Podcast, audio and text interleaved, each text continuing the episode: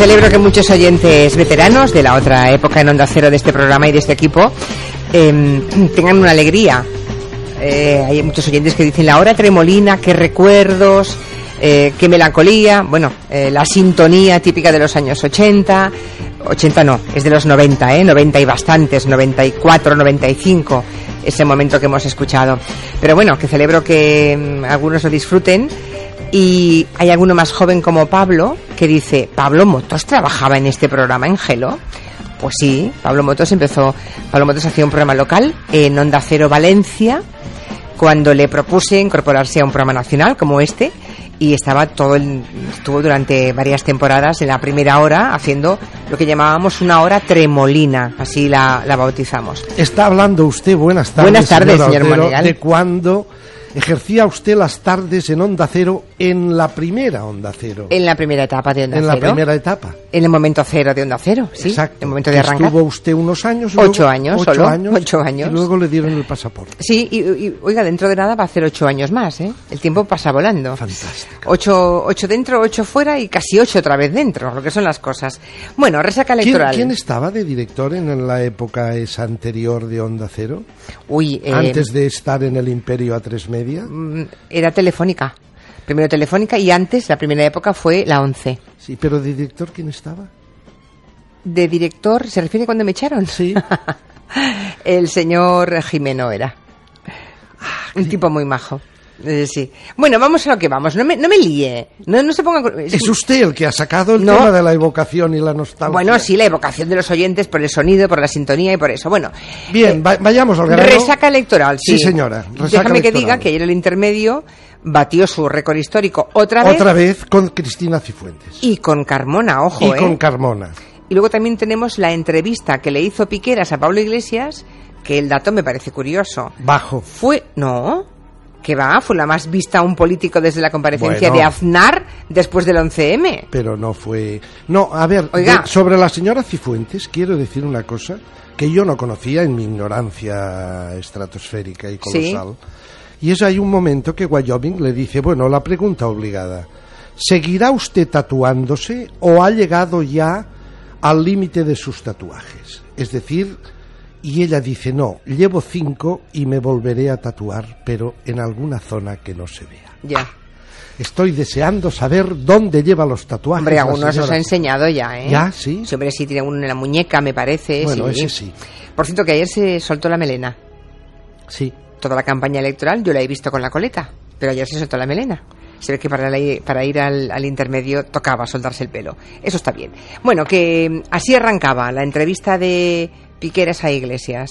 Señor Iglesias, ¿cuál es su impresión de, de esa oferta que ha hecho Aguirre, tanto a Ciudadanos como al PSOE, para que Manuela Carmena no llegue al poder? Bueno, creo que demuestra que estamos haciendo las cosas bien si alguien como Esperanza Aguirre está tan preocupada por nosotros. Y, y reconozco que, que me ofende. Manuela Carmena fundó un despacho de abogados que fueron asesinados por defender la democracia. Entonces creo que esta señora se debería limpiar la boca a la hora de, de intentar dar lecciones de democracia. Debería limpiarse la boca. Como primera respuesta no está mal. Bien, ¿algún comentario? No. No. Vale. La semana pasada hizo usted aquí la crítica del nuevo espacio de Risto Mejide en Antena 3. Y bueno, no solamente usted, todos los críticos hicieron comentario de- del programa el día de su estreno. Bueno, él ha tomado buena nota y ha respondido. Tener fortuna es que te paguen por hacer aquello que tú harías incluso pagando. Sustituir las falsas expectativas por la cruda realidad. Y tener fortuna también es que te critiquen con críticas útiles, que te sirvan para mejorar. Así que gracias Yolanda Veiga, Víctor Amela, Sergi Pamias, Ferran Monegal. Bueno, ¿quiere devolverle la gratitud o no? ¿O le importa Bueno, usted no un- sé si es. Perdón, no sé si es una gratitud o es una andanada con ironía. Ya, ¿Verdad? con sorna. sí. Yo lo que quiero decir es que ayer en el Rincón de Pensar a mí me gustó mucho. eh, es una, eh, yo le noté un cambio a Risto cuando se sentó en un banco. Lo sentó en un banco, en un banco de la calle, pero bueno, era dentro de un local, pero era un banco. A Mario Conde. Viajaremos con Mario Conde a las cloacas del Estado que las conoce bien, empezó diciendo Risto Mejide. Y Mario Conde se despachó. A mí me encantó mal Mario Conde que vi ayer, señor Otero. Abrazaba Podemos. No sé si. sí, sí, sí, sí, sí. Estaba encantado. Dice yo en 1993 o 96, no sé si dijo 93. 93. 93. Ya advertí a los políticos y a los banqueros que eso estaba cambiando. No me hicieron caso y además fueron a por mí. Cuando he visto luego todo eso del movimiento del 15M, que no eran perroflautas, decía Mario Conde, sino que eran señoras y señores y gente de una cierta edad que llevaban sus hijos y sus nietos colgados del cuello y se estaban manifestando. Yo ya dije que esto era un síntoma, esto no eran perro. Bueno, a mí me encantó, dijo cosas tremendas. Dijo que le visitaba una persona muy importante de Convergencia y unió y que le pedía pasta. Miquel Roca. Y dijo y le dice Riste, ¿y quién era? Dice Miquel Roca. Dijo que cuando él fue a la primera reunión de banqueros, lo primero que hacían era reunirse para decir a ver qué les daban, qué créditos les daban a los partidos. Y añadía, créditos que no se devolvían. O que si no se devolvían no pasaba nada, mejor o que si no se devolvían que no pasaba nada. Habló del rey. Dijo, a mí me avisó de que intervenía en Banesto el rey a las 8 de la mañana. Me llamó y me dijo, el presidente de gobierno me ha dicho que interviene en Banesto. Y yo le contesté, Majestad. ¿Y usted qué ha contestado? Yo le he dicho al presidente, eso no puede ser. Eso no se hace en ninguna democracia occidental. ¿Y qué le contestó el presidente? Y el rey dice que le dice, me dijo que no me metiera en estos temas. Ya. Bueno, que sepa que todo eso lo ha contado en sus libros, ¿eh? Lo ha contado en sus libros, sí, pero está bien porque, a ver, es verdad que la entrevista con Mario Conde mm, puede parecer que viene un poco a destiempo, ¿no? Porque ya, bueno, ya lo sabemos prácticamente todo de este señor, ¿no? Hay un momento muy divertido en cuando él dice, me acusan de robar a mí. Le dice, Risto, yo a los 36 años, antes de entrar en Banesto, tenía en mi cuenta corriente 13.000 millones de pesetas. Dice, lo tenía todo. Solo al 10% anual me quedaban 1.300 millones al año para gastar en lo que quisiera. Lo tenía todo. Dice, no tenía ninguna necesidad de robar. No, de robar, ¿no pero que quizás pero había poder. había poder. Bueno. pero ha sido interesante. Por cierto, por sí, cierto. Cambiemos de tema. Cambiemos de tema. Una píldora, un, un mimo que le manda Santiago Segura a usted, dedicado a usted. ¿A mí? Sí, en ese programa Viaje al centro de la tele. Parece amigos, dice Santiago Segura, parece mentira, pero en este país en algún momento alguien sabía hablar bien inglés y sale usted recién llegada de Monforte de Lemos.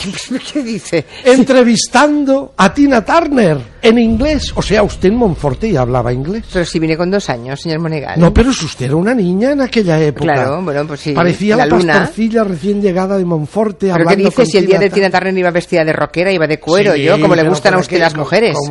Ah, sí, me a usted le gustan, a usted le gustan un poco. ¿Y iba con fusta? ¿Ve? ¿Ve? Sí, ¿qué es lo que le pone? Hablando de fustas. acabe, acabe, acabe. Juego de Tronos, otra pincelada. ¿Cómo que? no, no, no me diga nada de Juego de Tronos. Sí, ¿por qué no? Porque es tarde. No, no, una pincelada, un momento extraordinario. Están saliendo muy poco los dos que a mí me gustan, que son la Khaleesi y el pequeño Tyrion. Pero ayer hubo una imagen de Tyrion muy bonita. Le pillan unos traficantes de esclavos. Lo cogen al ver que es pequeño. Los traficantes de esclavos dicen, tate, los penes de los pequeños se pagan una barbaridad. Parece ser que en aquella época había fetichismo con los penes de los enanos. Qué raros eran, ¿no? Entonces le dicen a ti, lo tienen atado y le dice el jefe de los esclavos, dice, te vamos a cortar el cuello y luego te cortaremos el pene y lo llevaremos a vender al mercado, que esto mm, tiene un éxito bárbaro.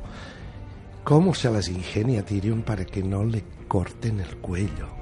Le dice al jefe de esclavos, le dice, no, hombre, no. Si me cortas el cuello, ¿cómo sabrán que el pene es de un enano? es mejor que me enseñes a mí vivo y digas el pene es el de este y así verán que es el de uno pequeñito. Ya. En fin, divertido, extraordinario. ¿Al esta mañana? Ah, no, no, no, puedo hablar de nada más? No, hombre. usted ha hecho un preámbulo bárbaro hablando de Pablo Motos. ¿Pero qué dice, señor Monegal? Hasta mañana. Adiós. Ay, ay, ay, ay, ay, ay. De 4 a 7 en Onda Cero. Don't know much about history. Gelo. Don't know much biology. Con Julia Otero. But I do know that I love you. And I know that if you love me too, what a wonderful world this would be.